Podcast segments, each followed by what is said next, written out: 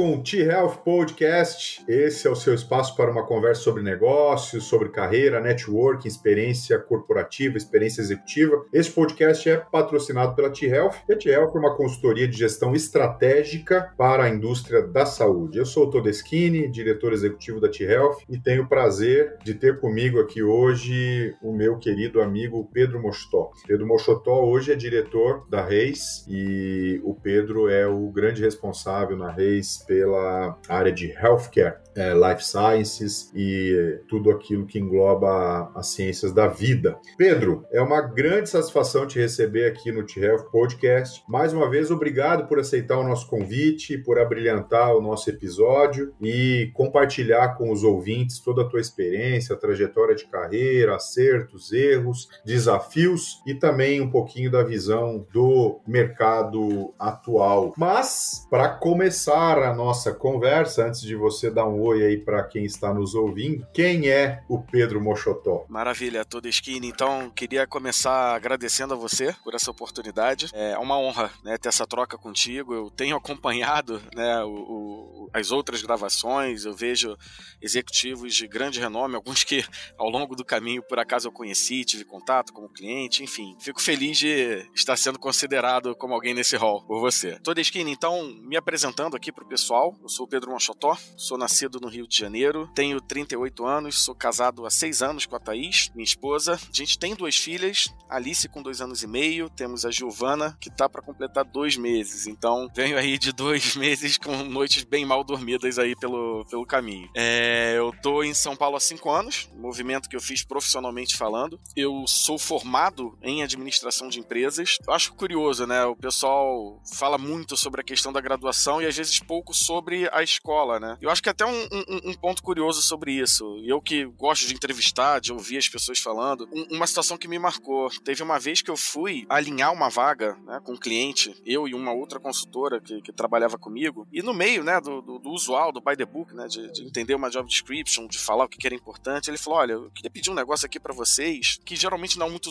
que é difícil vocês conseguirem investigar isso. Mas para mim tem um valor muito grande, era um diretor de vendas falando. Alguém que tenha estudado ou no colégio de aplicação da UFRJ ou no Pedro II, né? Que lá no Rio são, são duas escolas públicas muito famosas. E a gente, ué, mas como assim? Ele, não, então, eu entendo que o, o cara comercial, ele tem que navegar com diferentes níveis hierárquicos, com diferentes tipos de pessoa, e tem certas coisas que você não consegue ensinar nesse sentido. E alguém que estudou ao longo do, do, do, da trajetória, né, na sua infância, com pessoas de diferentes tipos, diferentes classes sociais, diferentes perfis, naturalmente elas têm essa habilidade. Então foi legal ter ouvido isso, porque eu, por acaso, tinha estudado no CAP da FRJ e a consultora que estava comigo estudou no Pedro II. Então, são pequenas coisas, parece bobo, mas isso tem um impacto tremendo, né, em todo o resto da sua carreira, mais pra frente. Falando sobre carreira, né, o pessoal muitas das vezes me pergunta, né, poxa, Headhunter, como que se vira Headhunter? Como que você virou um Headhunter?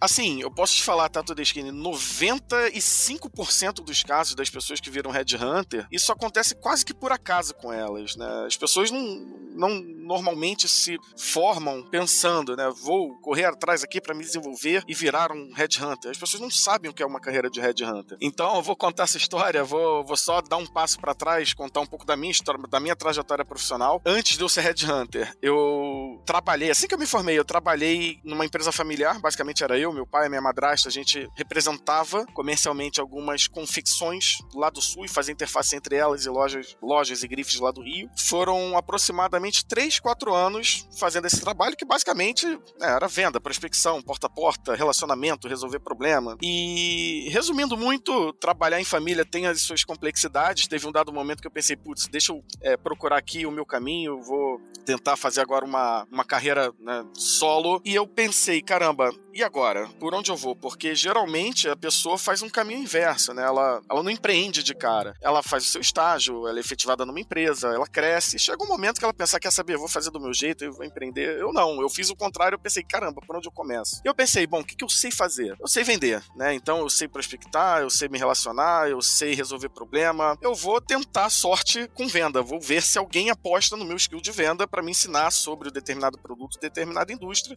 e eu aplicar esse conhecimento conhecimento. Eu me lembro, eu participei de uns oito processos seletivos em diferentes indústrias ao longo de um mês. E eu entrei na Global Trend, uma empresa que trabalha com vendas de insumos químicos para construção civil. E essa história é bem curta, né? Porque, na verdade, e é bem curioso também, eu tava lá há duas semanas, quando era um sábado, eu pensei, pô, acabei de me empregar, não tem por que ficar procurando. Mas não custa nada, literalmente não custava nada o vagas.com, atualizei o meu currículo num sábado. Numa segunda-feira, com base na atualização que eu fiz, o pessoal da Michael Page, né, minha antiga empresa, eles me ligaram para me chamar para uma entrevista. Eu pensei, tá, tudo bem, vou bater um papo com os caras. Durante a entrevista, tava o consultor que me convidou e o gestor dele. E ao longo do caminho, meia hora de entrevista, o gestor dele parou e falou: Cara, assim, vamos, vamos, vamos mudar aqui o approach. Você já pensou em ser headhunter?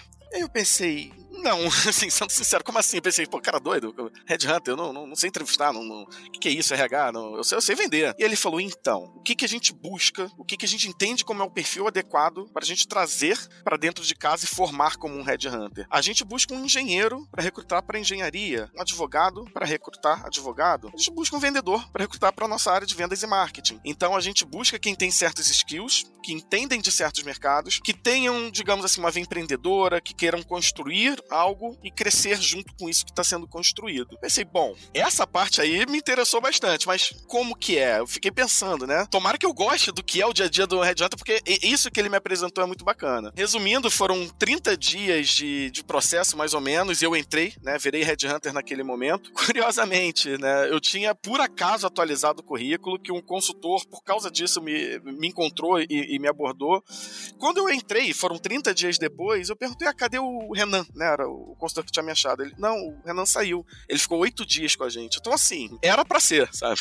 Era para ser. Era para ser. E você veja só, né, Pedro? Você já tinha uma veia de vendas lá atrás. Você é um cara muito comunicativo. E aquela outra história também. Ah, poxa, eu nunca fui headhunter. Mas você não é aquilo que você pensa ser. Você é aquilo que você consegue vender, né? Perfeito, perfeito. E aí, Bom, o que, que eu posso dizer, tá, o, Todeschini? Eu, eu sou Red Hunter há 10 anos já. Eu fiquei dois anos, né, no, no, no grupo Page, tô um pouco mais de oito aqui na Reis. E eu posso dizer que eu me encontrei. Eu me encontrei. Eu trabalho com algo que, sem entrar no micro do que é o nosso dia a dia, é, é incrível o aprendizado diário, em todos os sentidos possíveis. E quem consegue, né, dentro da nossa lógica, aprender, ouvir, influenciar, impactar, resumindo, quem consegue fazer isso bem, consegue ir longe na nossa carreira. Então eu, eu, eu, me sinto uma pessoa verdadeiramente realizada porque eu consigo trabalhar, e, e assim, eu trabalho bastante, mas eu consigo trabalhar com algo que eu verdadeiramente gosto, é natural. O meu trabalho ele é todo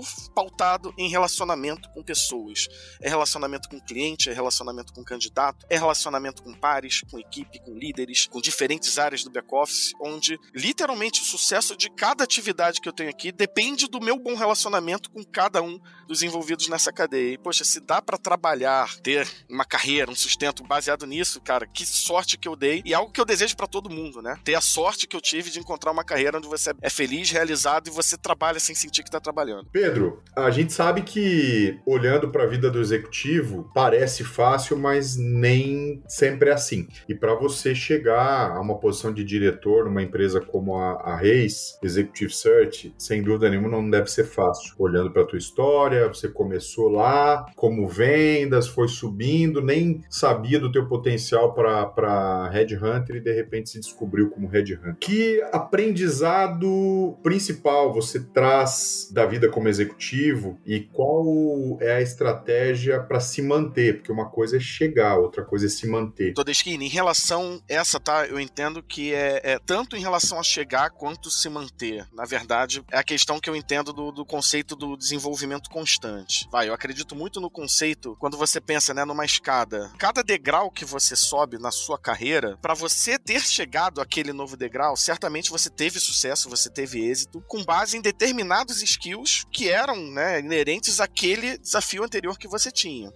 E muito provavelmente não são esses mesmos skills que vão te levar a ter sucesso nesse novo degrau. Então, a primeira coisa é você ter uma humildade muito grande de entender que por mais que você esteja ficando mais sênior, cada degrau novo você é júnior dentro daquilo e você tem uma gama de skills novos a serem desenvolvidos frente ao novo desafio. Então, pegando um paralelo com a minha carreira aqui, né, quando eu sou um consultor, eu tenho o desafio de, poxa, entrevistar bastante, de conhecer muito a fundo o meu mercado, de ter um contato né, com, com, com networking ativo dentro do mercado específico para o qual eu recruto, seja com candidatos, seja com clientes, e eu fazer isso de uma forma, vamos lá, com muito volume, com muita assertividade para eu trazer e fechar o máximo de vagas. E a partir do momento que eu tenho sucesso com isso e de repente eu viro um gestor, eu tenho a missão de continuar fazendo aquilo que eu já fazia e ensinar esse alguém a fazer da mesma forma, no mesmo padrão, na mesma qualidade, no mesmo volume, na mesma assertividade. E de repente você vira um gestor de duas, de três pessoas. De repente você vira o gestor de uma área. De repente você vira gestor de várias áreas. De repente você vira o gestor de um escritório. De repente você vira um diretor.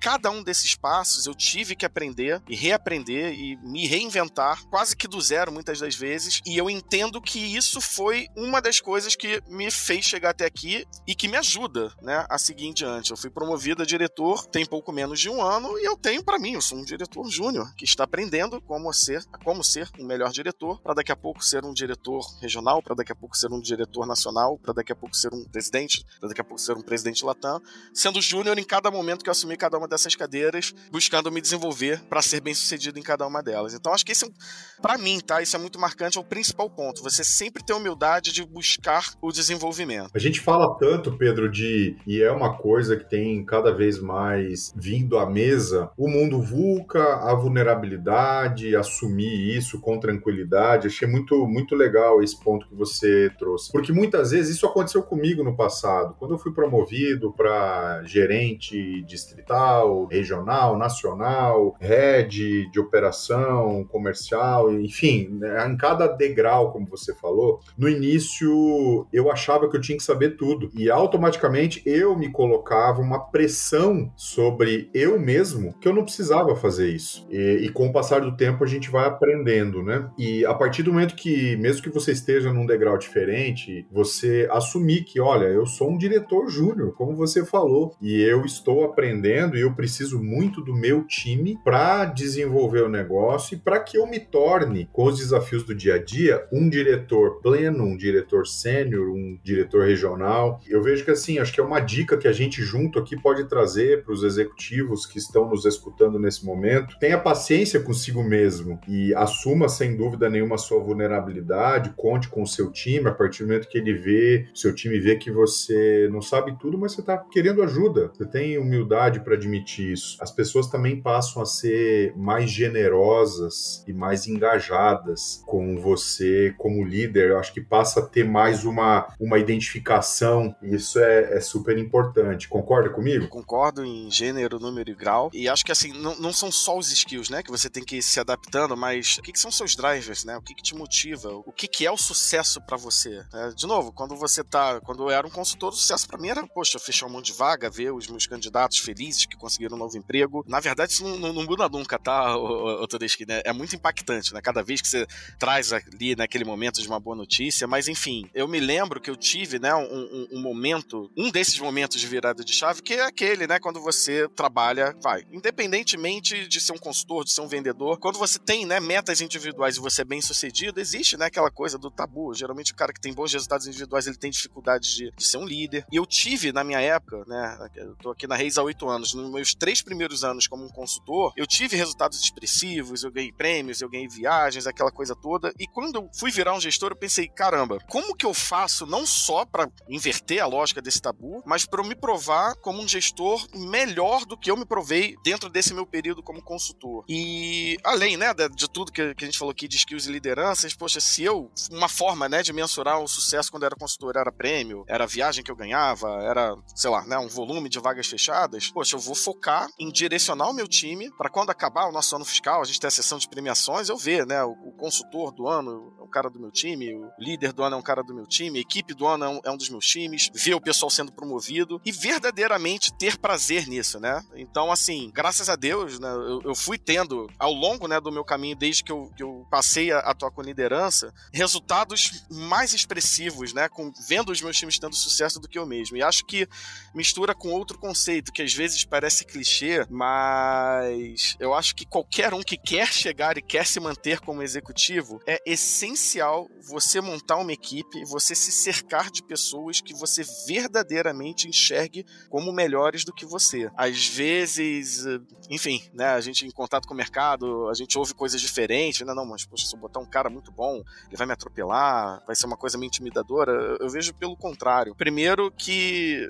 eu, fico o dia inteiro, né, é, lidando com o meu time. Então, é, nada melhor do que aprender com pessoas que verdadeiramente são boas e têm, né, são ou têm potencial para ser melhores que você. E segundo, que em qualquer negócio, né, qualquer lógica, né, que você pensa de meritocracia, de ter próximos passos, de você querer coisas maiores, você só consegue coisas maiores se você consegue provar que a sua parte ali está bem feita, que já tem um colchão e que já tem alguém ou alguém preparados para darem continuidade ao que você está fazendo para você ter o próximo passo. Então, necessariamente você precisa ter uma equipe que você acredite e desenvolva para que seja melhor do que você. Excelente esse ponto e, e interessante saber, Pedro, que ainda tem pessoas, infelizmente, que olham e falam, poxa, a pessoa vai me atropelar. E a gente sabe claramente que o modelo de liderança ele mudou e não é um modelo de liderança mais autocrático, né? É um modelo de liderança democrático e engajador. Agora, a vida de executivo, a vida de alguém que é ascendente na carreira também não é feita só de coisas boas, tem os atropelos, os erros e os erros nos ensinam muito mais que os acertos, Pedro. A vida nossa é feita de erros e acertos. E aí, o que, que você me diz dos espinhos? Como é que foram os teus principais espinhos ou teu principal espinho? Qual foi o aprendizado com isso? Então, Todeschini, eu me lembro quando eu estava começando na carreira, eu via muito, não, porque o, consultor,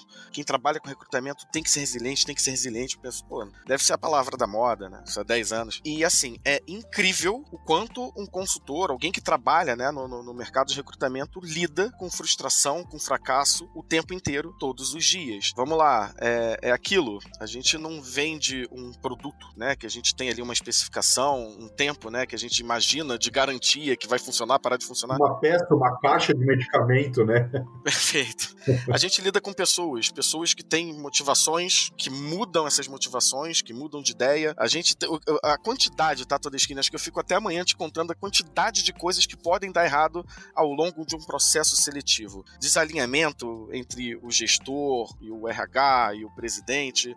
Às vezes está tudo certo e, poxa, você apresenta candidatos muito bem alinhados e tudo tá lindo, tá maravilhoso, tá perfeito, de repente, ah, não faz mais sentido porque eu fui promovido, não faz mais sentido porque tem que se mudar e é, o meu marido, a minha esposa agora estavam super dentro, agora que veio, já não quero mais. Enfim, a gente lida com frustração o tempo inteiro, né? Fracassos, e aí não só a ponta, né, do, do recrutamento, mas você tem uma equipe, às vezes tem pessoas que pedem para ir embora. Você tem situações de, eventualmente, você não bateu o número do mês, você não bateu o número do ano. Então, assim, se você não tem uma casca, digamos assim, muito bem desenvolvida para lidar com a frustração e saber que você tem 30 segundos para ficar frustrado, vai no banheiro, joga uma água no rosto, se olha no espelho, vamos e volta e age, ferrou aqui dentro do nosso negócio. Então, a primeira coisa é essa, é reagir rápido. É entender o porquê que algo deu errado. A partir do que você entendeu, você já sentiu, né? Deixa, se permite sentir um pouco. Sentiu, beleza, agora vamos entender o que, que aconteceu. O que, que eu poderia ter feito? O que, que eu poderia ter feito de melhor e diferente? Traduzindo isso para a lógica da liderança, toda e qualquer situação, tá? Isso é um, é um conceito que eu acredito muito. Se algo deu errado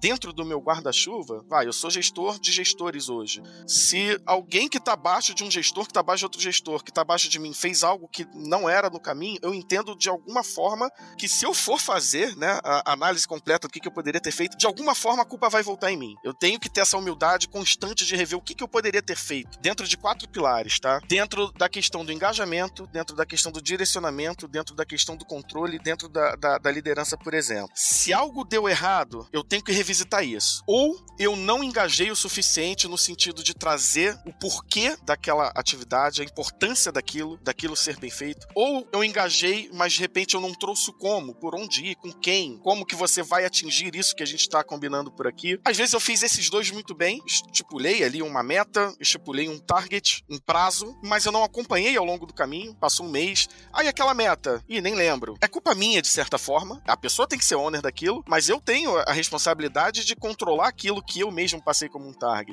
E às vezes eu fiz tudo isso perfeitamente, mas eu não liderei pelo exemplo. Óbvio, eu tenho objetivos diferentes de quem tá abaixo do meu, né, do meu guarda-chuva, mas eu tenho os meus, meus objetivos, eu tenho as minhas atividades individuais. Então, se eu não me, não me demonstrar alguém presente, alguém que está efetivamente agindo e fazendo o que é da minha atribuição, não só não vou inspirar as pessoas a fazerem, como eu vou estar tá dando ali uma brecha, uma margem para, poxa, nem ele faz, eu vou fazer. Então, acho que a melhor forma de você lidar com todo e qualquer tipo de fracasso é, um, assumir a responsabilidade, dois, você sentir aquilo, mas não muito, tem que ter velocidade para responder, e depois você fazer toda a análise de novo, né? Do que, que você podia ter feito de melhor ou diferente quando se trata de liderança, passando por esses quatro pilares que eu falei: engajamento, direcionamento, controle e liderança, por exemplo. E aí, fazendo o papel do Red Hunter aqui, tô parecendo um Red Hunter para um Red Hunter profissional. O que, que você considera que foi um erro que você cometeu na sua ascensão de carreira e que hoje você faria diferente? O que, você aprendeu com isso? Toda skinny sobre erros, espinhos, aprendizados, assim, eu tenho uma coisa para mim que eu sou muito ambicioso num, num, bom sentido, né? Não é aquela ambição da novela de passar a perna no coleguinha para subir. Não, não, não. De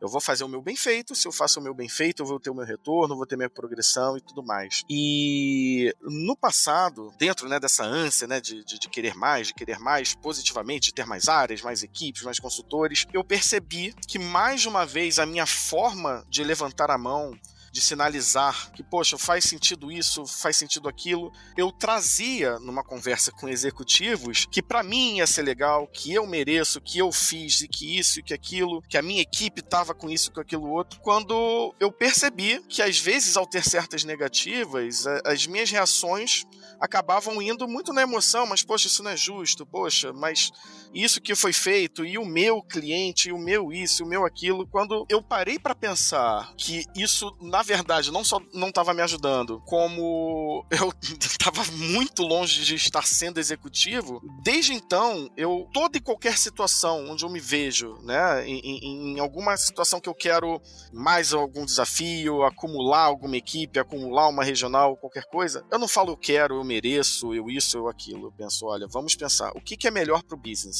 Então, o, o, o, executivo ele não está preocupado exatamente comigo. É, lógico, ele quer me ver feliz, ele quer me ver motivado, mas ele quer dados e fatos do que, que vai impactar positivamente para o business. Então, toda e qualquer situação que eu penso que vai ser legal para mim, verdadeiramente eu penso, eu faço exercício de entender se vai ter impacto positivo para o business. Se tiver, é assim que eu levo uma situação. Olha, eu tô achando que tal área tá com uma dificuldade assim, assim, assim, assado. Tal área, eu acho que tem sinergia com outra área que hoje eu faço gestão. Na época que eu estava no Rio, eu fiz um, uma situação que ajudou a área a, a alavancar parecido com o que seria aqui. Então, assim, eu consegui passar a trazer, de novo, né, de forma executiva, dados e fatos que melhorassem as coisas para a empresa, para a empresa entender se aquilo faz sentido ou não. E dessa forma, eu comecei a construir os meus argumentos em prol simultaneamente do que vai ser melhor para a empresa e para mim. E aí as coisas começaram a andar muito mais. E resumindo é isso. Enquanto, mesmo que bem intencionado, eu levantava a mão de uma forma mais emocional e pensando em mim, eu percebi que eu estava perdendo muito mais do que ganhando e, enfim, tive algumas frustrações nesse sentido. Isso faz parte do aprendizado,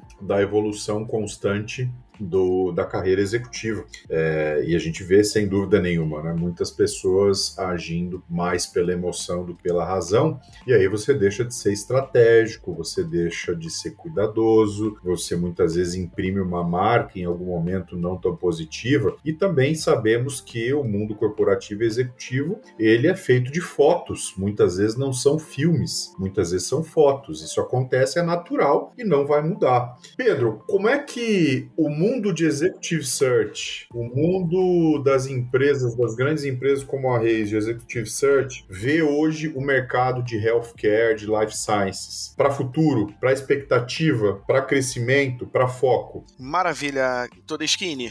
É, saúde é e tem que ser o carro-chefe, um dos carros-chefes de toda e qualquer consultoria que trabalha com recrutamento. Porque, lógico, você tem N setores para você investir, para você aprofundar que, assim, vamos, vamos, vamos lá. A gente fala, de, por exemplo, de petróleo e gás. Hoje está num momento maravilhoso. Você volta há cinco anos, estava num momento que não tinha nada acontecendo. Se você pensa numa situação de uma crise global, uma guerra, alguma situação que aconteceu, né? por exemplo, crise de 2008, 2009,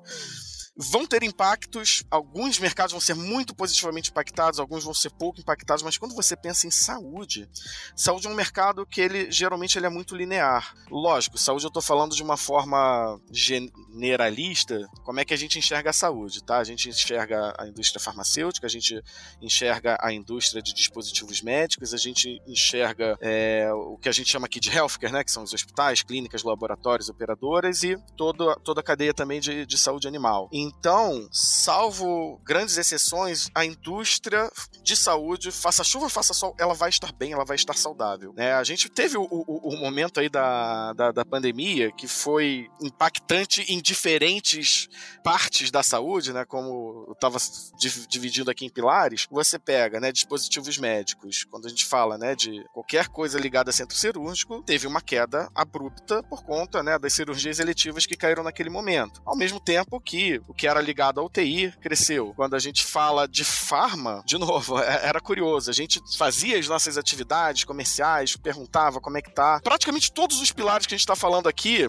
em outros setores, inclusive, a coisa tava, tava difícil, tava devagar. A última coisa que queriam falar era sobre contratação. Estavam falando de demissão, de botar as pessoas dentro de casa para trabalhar de forma remota. E eu me lembro que era, era bem impactante quando eu falava com alguém da indústria farmacêutica que falava nada. Toda segunda a gente está admitindo aqui 10, 15.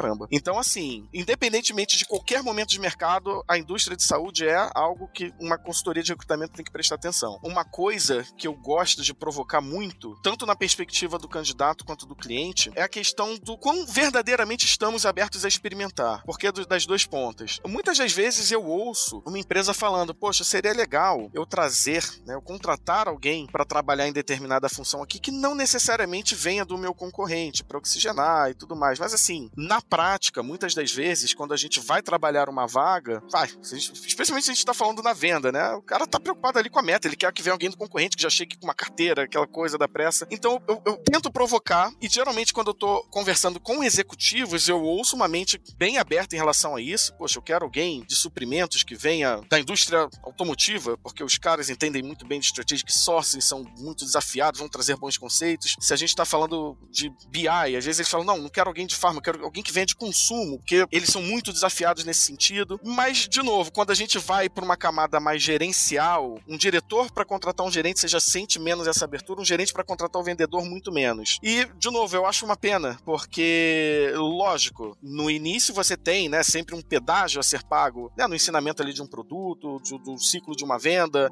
de realidade, né, de, de indústrias diferentes, mas o que se oxigena e se traz de boas práticas de outro mercado é um impacto fantástico para a empresa. E a mesma coisa do, no caminho inverso, né, quando eu falo com um candidato. vou pegar algum exemplo, vai, sei lá, alguém que ao longo da, da carreira tenha trabalhado com vendas de válvulas cardíacas. Muitas das vezes você vê, né, ele teve uma, duas, três passagens que são as três de cinco grandes de válvulas cardíacas. E eu provoco no sentido, caramba, já pensou em de repente começar a procurar, né, oportunidades? Vamos sair da válvula cardíaca, mas de repente sem sair muito, vamos para outro tipo de produto voltado à cirurgia. Vamos de repente arriscar um pouco mais, por assim dizer. Vamos pensar em diagnóstico. Vamos pensar em diagnóstico in vitro, diagnóstico por imagem. Vamos arriscar um pouco mais, vamos para farma, porque assim, especialmente alguém que pensa em se tornar executivo, a lógica de você trabalhar com diferentes perspectivas, diferentes ciclos de venda, diferentes produtos, diferentes ambientes, te torna muito mais complexo. Aquela lógica, né, de diferentes desafios te levam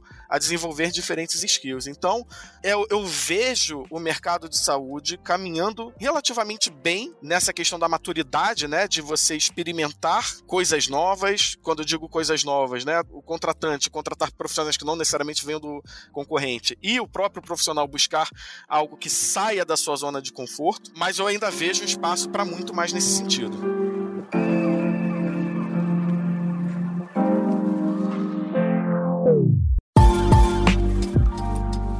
Pedro, em relação a posições no mercado da indústria do ecossistema de saúde, quais são as posições que você acha que tendem a ser mais demandadas para os próximos anos, olhando o retrovisor dos últimos dois, olhando como o mercado vem mudando dinamicamente e, obviamente, para frente? Quais são as posições que você entende que tendem a ser mais demandadas adiante? A gente tem as clássicas, né? Sempre vai ter muito gerente nacional de vendas, gerente regional de vendas, vendedor, especialista de produto, gerente de produto, gerente de marketing. Eu vejo um movimento muito forte né, em torno da pesquisa e desenvolvimento, quando a gente fala da indústria farmacêutica. Eu vejo cada vez uma maturidade maior, tanto na questão né, de como contratar e como formar um MSL, né, gerentes médicos. É, é algo que eu entendo que vai continuar muito forte esse ano, a gente deve ter muita demanda nesse sentido. Eu vejo, quando a gente começa a ir mais para uma lógica de relacionamento né, entre a indústria e operadoras, eu vejo isso, isso é, é, é um ponto bacana, tá? Eu vejo cada vez mais uma valorização em profissionais que já tiveram dos dois lados, né? Alguém que esteve numa operadora se relacionando com a indústria, seja alguém que esteve na indústria se relacionando com a operadora, seja alguém que já fez os dois ao mesmo tempo. A gente vê cada vez mais as cadeiras de Key Account Management, de Enterprise Solutions, pessoas. esse acho que é, é, é, digamos, é uma posição assim mais na moda, né? Alguém que consegue de uma maneira senior navegar com diferentes interlocutores, diferentes clientes, sabendo como as coisas funcionam, de tendo já passado pelas por ambas as perspectivas, né? Estar do outro lado da mesa, depois voltar e, e, e saber como quais são os caminhos e como navegar em cima disso. A gente vê uma crescente já de uns dois anos para cá na área de acesso ao mercado, que eu acho que tem a ver com aquilo que você está falando. Da mesma forma, é, em posições que, que, que trabalham com, com customer centrics, com, com relacionamento com o cliente, é, vem de fato se desenvolvendo uma nova metodologia, um novo modelo de, de, de se relacionar com o cliente e de atuar é, dentro do processo de vendas com o cliente. Eu vejo que isso tem sido bastante demandado no mercado e, obviamente, no final das contas, é, qualquer tipo de negociação você acaba lidando com pessoas. E se você não tiver uma capacidade de se colocar no lugar das pessoas, sentar na cadeira da pessoa, como você acabou de falar, é uma pessoa que já trabalhou na operadora e já trabalhou, por exemplo, na indústria, ou seja, é, ou vice-versa. Você entende a dor da pessoa, você você gera uma empatia e uma conexão através do entendimento da dor, né? calçar o sapato. E isso, sem dúvida nenhuma, acaba fazendo com que a, o cliente ele, ele seja, ele se sinta tratado de uma forma personalizada e traz um resultado positivo. Acho que por isso há uma tendência por esse perfil de profissional e posição é, para os próximos anos. Uh, em relação, Pedro, a, ao modelo de trabalho do Executive Search é uma coisa que eu sempre pergunto quando eu converso com Red Hunter. A gente sabe que vocês têm uma demanda gigantesca, muita gente buscando recolocação, transição de carreira. É, isso é uma vida comum no dia a dia do Red Hunter, mas o tempo é igual para todo mundo, não dá para ter 36 horas no dia. Muitas vezes gostaríamos de ter. Como chamar a atenção do Red Hunter? Como chamar a atenção do Pedro Mochotó, diferente dos outros, ao ponto ponto do Pedro olhar e falar: opa, eu quero conversar com esse cara. É, mais do que uma outra pessoa. Bom ponto, Todeschini. Como chamar a atenção de um headhunter? Eu acho que, assim, primeira coisa, né? Poxa, quero procurar um emprego, como que eu vou ser visto por um headhunter? Tem coisas básicas que, mais do que você procurar, vale você estar visível. Né? Então, aquela coisa de, ao invés de correr atrás das borboletas, preparar o jardim que as borboletas vão vir até o jardim, é essencial que você tenha um LinkedIn atualizado, com as suas passagens muito claras, dentro do possível, não só colocar ali o que, é o seu cargo, né, o período que você esteve né, em determinada cadeira, mas trazer ali, né, principais atividades que você tinha dentro daquela função, o que, foram os principais desafios, principais achievements, é, dentro, lógico, de forma é, resumida, mas assim, um headhunter, quando ele vai fazer uma busca, ele faz muitas buscas, por exemplo, por palavras-chave, né? Então, se você simplesmente não coloca, né, um resumo do, do, da sua carreira, você não coloca um resumo das suas principais atividades, muitas das vezes você, você não vai aparecer no filtro de uma busca, por exemplo. Né? Então, acho que isso é uma primeira coisa, né? Dentro de diferentes ferramentas onde você pode, digamos assim, ser encontrado, você, de uma forma naturalmente objetiva, você conseguir expor o máximo do que, que você tem de skills, de competências, de achievements e histórico, tá? Sobre approach com, com Headhunter. Isso, isso é difícil, assim, de fato. É, às vezes eu olho o meu LinkedIn, assim, são dezenas, são centenas de mensagens, né? Eu, eu, eu poderia falar que não, manda uma mensagem, mas assim, ainda assim, a mensagem, você conseguir ter um nível de atenção e retorno e conversar e entrevistar, assim, é humanamente impossível você conseguir ter essa troca com literalmente todo mundo que você procura. Assim, o Red Hunter, ele tem naturalmente, né, muito relacionamento com diversas empresas, com diversos clientes, ele trabalha posições onde ele tem, né, um compromisso com o cliente de buscar os profissionais mais adequados para aquelas posições. O que eu verdadeiramente recomendo é, sim, procura, proponha conversas. Poxa, será que daqui a duas semanas, daqui a três semanas, eu acho que você não tem uma vaga para mim agora, mas a gente pode fazer uma conversa proativa? Podemos tomar um café, meia hora, para você me conhecer e eu já estar no seu radar quando surgirem as oportunidades? Eu acho que o melhor a se fazer é isso. E uma vez que você já conhece o Red Hunter, você de tempos em tempos, você dar um alô, né? Você perguntar como é que estão as coisas.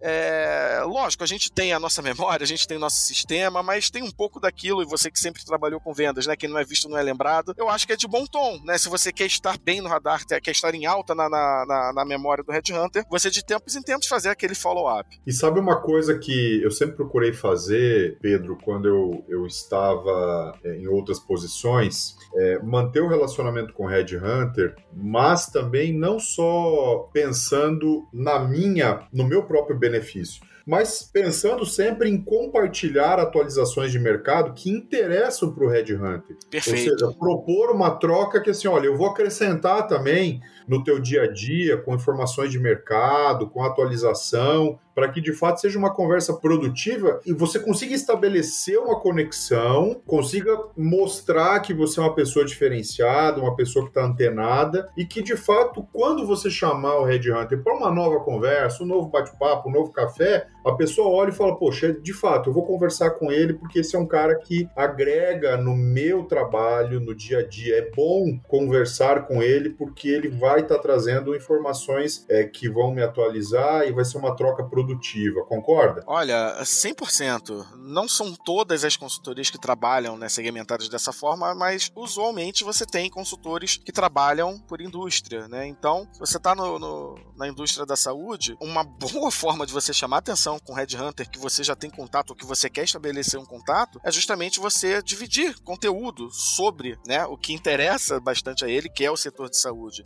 Tendências, o que está acontecendo, uma fusão que está para acontecer, algo que está acontecendo no mercado lá na Europa que pode vir a trazer um impacto para cá. Então, toda e qualquer troca nesse sentido, seja você de saúde, seja você de tecnologia, seja você de consumo, vale você, dentro né, do linguajar né, da, da sua indústria, você conseguir trazer uma troca desse nível. É uma boa forma, sim, de chamar atenção e de, de novo, né, ser uma situação de troca. Eu acho que isso é, é, é, é, fundamental. Excelente, eu concordo com isso, é, vivenciei isso e percebi que na prática a relação ela fica muito mais sólida, muito muito mais construtiva e, e com, de fato, algo genuíno. Não fica aquele negócio assim, não, eu só estou te procurando porque eu quero conseguir alguma coisa para mim. Pedro, olhando os executivos da indústria de saúde, do ecossistema de saúde que, que estão hoje no mercado, sejam aqueles que estão posicionados, empregados nas grandes companhias, mas também aqueles que estão em transição, acho que isso vale para os dois. Como esse cara deve se preparar para transições de carreira e para ser um profissional que tenha longevidade no futuro, haja vista as mudanças tão bruscas no perfil de profissional exigido? Como é que, o que, que esse cara tem que ser? O que, que ele tem que fazer para ter longevidade, para se recolocar ou para de fato estar preparado para as exigências novas do mercado? Primeira coisa é o profissional, o executivo, e aí não só em saúde, né? acho que em qualquer indústria, ele tem que estar antenado, ele tem que pesquisar, ele tem que ler,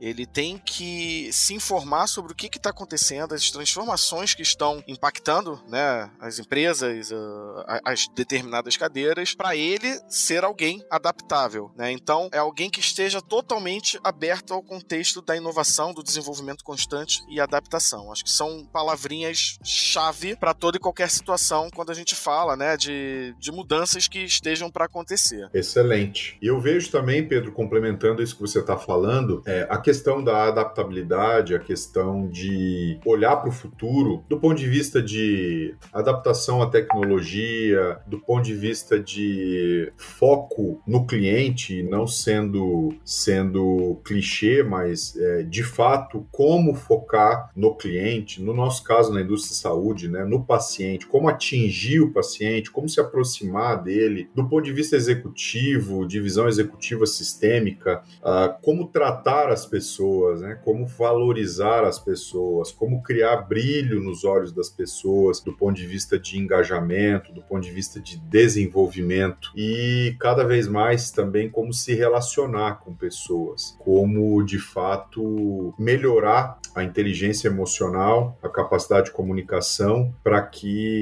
isso seja um diferencial. Na verdade, já é um diferencial, me corrija aí, mas se a pessoa focar nesses dois pontos, a tendência de que ela consiga manobrar melhor os desafios do dia a dia, sejam eles internos, a gente sabe que existe entre as áreas, entre os pares, entre os superiores e até os subordinados, mas também ter essa capacidade para aguentar a pressão, porque a gente percebe, conversando com executivos é, no dia a dia, com amigos, colegas, a gente percebe que a pressão tem aumentado muito, resultados exigidos muito mais de curto prazo, um perfil de capacitação profissional, de, de background, que muitas vezes é, parece algo quase inatingível, mas acho que todo esse pacote que você falou, isso que eu comentei agora, fazem parte da preparação de um profissional atual e um profissional de futuro, né? um executivo de futuro. Para quem está e quer continuar, e aquele que quer chegar lá, e no caso daquele que está, aquele que quer continuar, que quer ter uma longevidade de carreira. Sem falar outro ponto, né, Pedro? A gente vê claramente que como a expectativa de vida tem aumentado, como as pessoas vão ter que trabalhar por mais tempo é, do que antes, do que a outra geração, as pessoas também precisam estar preparadas para ter duas, três carreiras é, ou quatro carreiras durante a vida. Como se reinventar, como se adaptar, como pensar pensar lá na frente, não deixar tudo para a última hora. Acho que esse é um outro ponto importante é, para o encarreiramento das pessoas, certo? Toda Skinny, o, o, o, é natural do ser humano, né? A resistência à mudança, a resistência do novo. Então, seja na indústria da saúde, seja em qualquer indústria, é constante o, o desafio, né? Quando você está numa empresa, a sua indústria mudar, a sua empresa mudar, e você tem, né, opções quando isso acontece. Você tem aquela opção que, infelizmente, você ainda vê muito. Não, não, mas espera aí, mas eu sempre fiz assim, sempre funcionou. E o que mais temos exemplos por aí é de que certas coisas sempre funcionaram, sempre deram certo, mas dentro de um novo contexto pararam de funcionar. Então, de novo, é natural do ser humano, né? Um primeiro momento ali de negação, de frustração em relação àquilo, mas as pessoas elas têm que rapidamente sair daquilo, comprar aquela ideia do que que é a nova forma de atuar, a nova forma de de se colocar, a nova forma de operar, de agir dentro de, de um contexto e rapidamente colocar aquilo em ação. Né? E acho que é, é, é, é, algo que as empresas cada vez mais estão investindo, né? O conceito do, do change management. Vou, vou até citar, assim, recentemente a gente aqui, né, os nossos executivos da Reis na América Latina, a gente teve uma viagem, né, que a gente teve, né, corporativa, a gente, poxa, foi lá para Nova York, conheceu o, o, escritório de lá e a gente recebeu, né, a, a, a visita da nossa head global de treinamento que veio lá da Inglaterra para dar né, uma sessão para a gente de treinamento. Foram dois dias bem intensos de treinamento sobre justamente change management. Né? O nosso mercado, naturalmente, foi absurdamente impactado com toda a situação né, da, da, da pandemia, de repente todo mundo trabalhando de casa, as entrevistas virtuais. assim Isso impactou, parece pouca coisa, mas impactou colossalmente o dia a dia, né, o volume das coisas que a gente faz. É, enfim, e a gente está né, sempre. Inovação é um dos nossos valores. E, de novo, né, toda indústria tem isso. Toda vez que a gente chegar, olha, para os nossos consultores, para nossas equipes, olha, agora a gente vai fazer assim. Meu Deus, mas como? E agora? E é o nosso papel também de liderança sermos embaixadores daquilo que a gente está né, propondo de novo. O que que é? Por que que a gente vai fazer? Qual que é o impacto positivo? Qual que é o plano? Como que a gente vai fazer? Como que a gente vai mensurar? Então, de novo, é um caminho sem volta a, a inovação. É um caminho sem volta você entender que se você não estiver adaptado às inovações que vão estar acontecendo na sua empresa, na sua sua indústria, não tem jeito, você vai ficar para trás. E uma outra coisa que eu trago relacionado a esse ponto, todos os executivos que eu venho conversando e que nós estamos entrevistando no T-Health Podcast, é, trazem esse ponto como fundamental para uma longevidade de carreira. Seja adaptável, não fique chorando, é, entenda como você pode agregar e se adaptar o mais rápido possível, porque a dinâmica mudou, a velocidade das coisas vem só aumentando e não vai voltar. Eu costumo brincar com, com meus amigos em algumas conversas. A gente só tem duas certezas no mundo. A primeira é a morte e a segunda é que em algum momento alguma coisa vai mudar e vai nos impactar. Então, ter essa mentalidade, essa tranquilidade é, é super importante. E a gente vai chegando no final do T-Health Podcast com Pedro Mochotó, mas eu faço questão de trazer alguns pontos aqui que foram muito legais, Pedro, que você trouxe e compartilhou como aprendizado. O primeiro deles é chegar na posição e se manter. Como? O conceito das escadas. Os skills atuais fazem parte dos degraus atuais. O novo degrau, se você quer um novo degrau, você precisa de novos skills e está desenvolvendo esses skills é fundamental para encontrar a oportunidade com a preparação. Um outro ponto bem legal em relação à liderança, você falou ali, é, ser um novo diretor, estou nesse momento como diretor júnior, tenha humildade de revisar, admitir e reiniciar. Não tem problema nenhum com isso. Baseado em quatro pilares: o engajamento, o direcionamento, o controle e a liderança por exemplo, ou pelo exemplo. Um outro ponto bem legal é se eu sou o owner do projeto, da função, da posição, a responsabilidade no final é minha. Então, o poder da autorresponsabilidade. E antes de reivindicar alguma coisa para você, reivindique algo para o negócio. Tenha esse, esse enfoque, tenha isso em mente no seu, no seu speech, na sua comunicação, na análise daquilo que vai ser bom para a companhia. Outro ponto legal: diferentes desafios te levam a diferentes skills e ao invés de correr atrás das borboletas, prepare o jardim para que as borboletas pousem no seu jardim. Ou seja, se você quer chamar a atenção do mercado para uma transição de carreira, para uma recolocação, é, de fato, cuide do seu jardim, como você se comunica, como você apresenta, como você se expõe é, nos canais para que, de fato, a borboleta pouse no seu jardim. E em relação à mudança, quanto à mudança e inovação, nós devemos, de fato, focar muito na capacidade de adaptabilidade, de resiliência, porque isso é um skill fundamental para o profissional do futuro. É isso aí, Pedro? É tudo isso? Só tudo isso? É. É, se eu pudesse acrescentar, não sei se eu cheguei a, a passar por esses pontos que para mim são muito marcantes, né? A questão da, da empatia, né? Do, do saber se colocar no, no, no, lugar do outro, do saber ouvir. Acho que, de novo, às vezes a gente ouve, né, bastante sobre não, tem que ouvir, tem que ouvir, mas as pessoas não ouvem, as pessoas falam, mas as pessoas não querem ouvir. E aí, assim, para tudo, no, no, meu dia a dia como um recrutador, se eu não ouvir no detalhe o que que determinada empresa tem de desafio, como é que eu vou sair vendendo soluções da Reis se eu não ouvir o, o que que é o calo, o que que é dificuldade? Como é que eu vou apresentar o profissional? A escuta expectativa. Perfeito.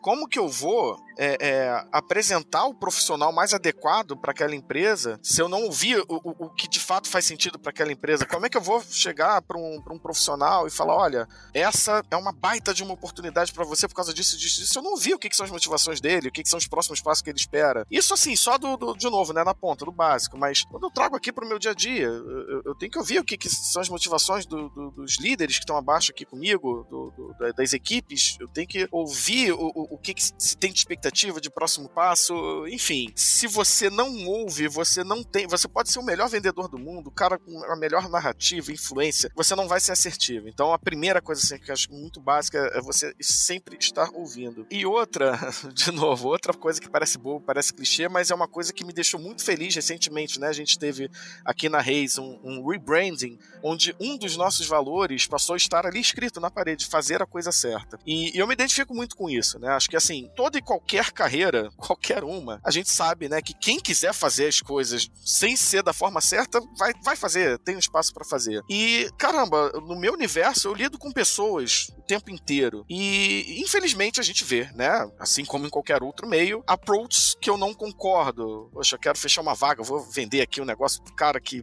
vai me ajudar a fechar aqui o meu número, mas, Deus, eu, eu não tô, eh, digamos assim, incentivando um cara a comprar uma camisa roxa ao invés da vermelha. Eu tô falando de algo que, se ele embarcar, é uma mudança profissional de vida, né? Impacta nele, na família, muita coisa. De vida pessoal e profissional, né? Exato. Então, assim, eu vou fazer um parênteses aqui. Tem um filme que se chama O Homem de Família, que é com Gerd Butler. Nem todo mundo conhece, mas assim, é um filme que, resumindo muita coisa, fala ali, né, do de um headhunter que tá numa espécie de conflito, né, entre mergulhar fundo no momento, né, de uma possível promoção e a dedicação que ele precisa ter com a família em relação a, ao filho que tá passando por uma situação de doença. Mas assim, o, o que é curioso, e quem é headhunter e viu esse filme sabe que quem cuidou ali da produção mergulhou muito a fundo no que é o nosso dia a dia, assim, em relação a termos que a gente usa, em relação ao nosso ambiente, ao sino que a gente toca quando fecha uma vaga. O ponto é, aqui, curiosidade, eu me lembro que eu comentei na época com a minha família, ah, não, tem um filme que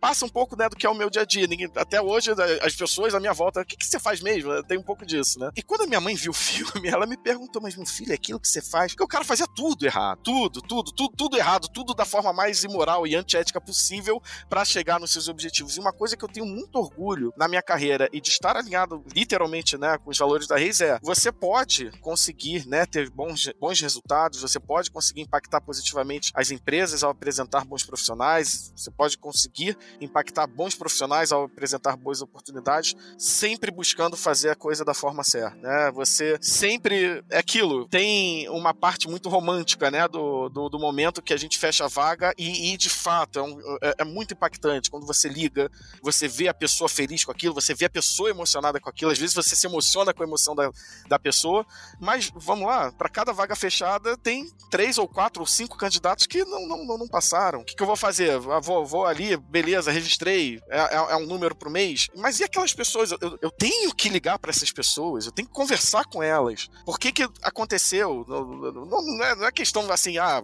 você foi pior, você.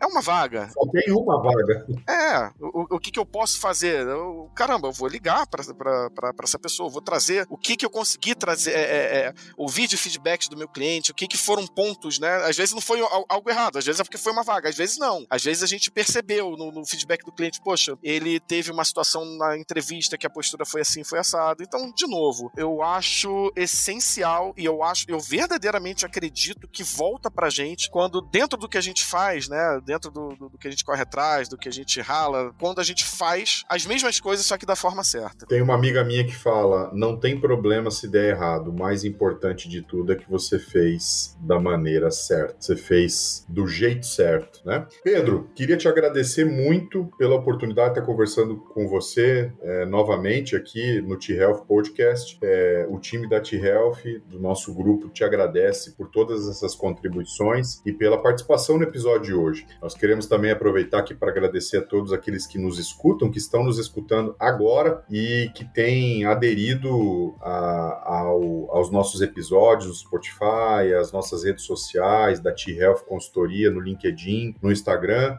É, recomendar para todo mundo aí se conectar com o Pedro, uma pessoa que de fato faz a diferença no mundo e na indústria da saúde, como Executive Search, não só do ponto de vista de posições, contratações, mas também de bons bate-papos, bons conselhos e sempre um aprendizado. Parabéns aí pela tua trajetória, parabéns por tudo aquilo que você tem feito aí na, na pela indústria da saúde e convido a você, Pedro, e todos que assistam os nossos episódios e nos vemos muito, muito em breve nos próximos capítulos do T-Health Podcast na T-Health Consultoria. Obrigado e um abraço para você. Tô Skin, eu que mais uma vez agradeço pela oportunidade, pela troca, pelo aprendizado que está sendo, né? Essa participação. Vai ser um prazer aí manter esse contato contigo. Grande abraço. Valeu.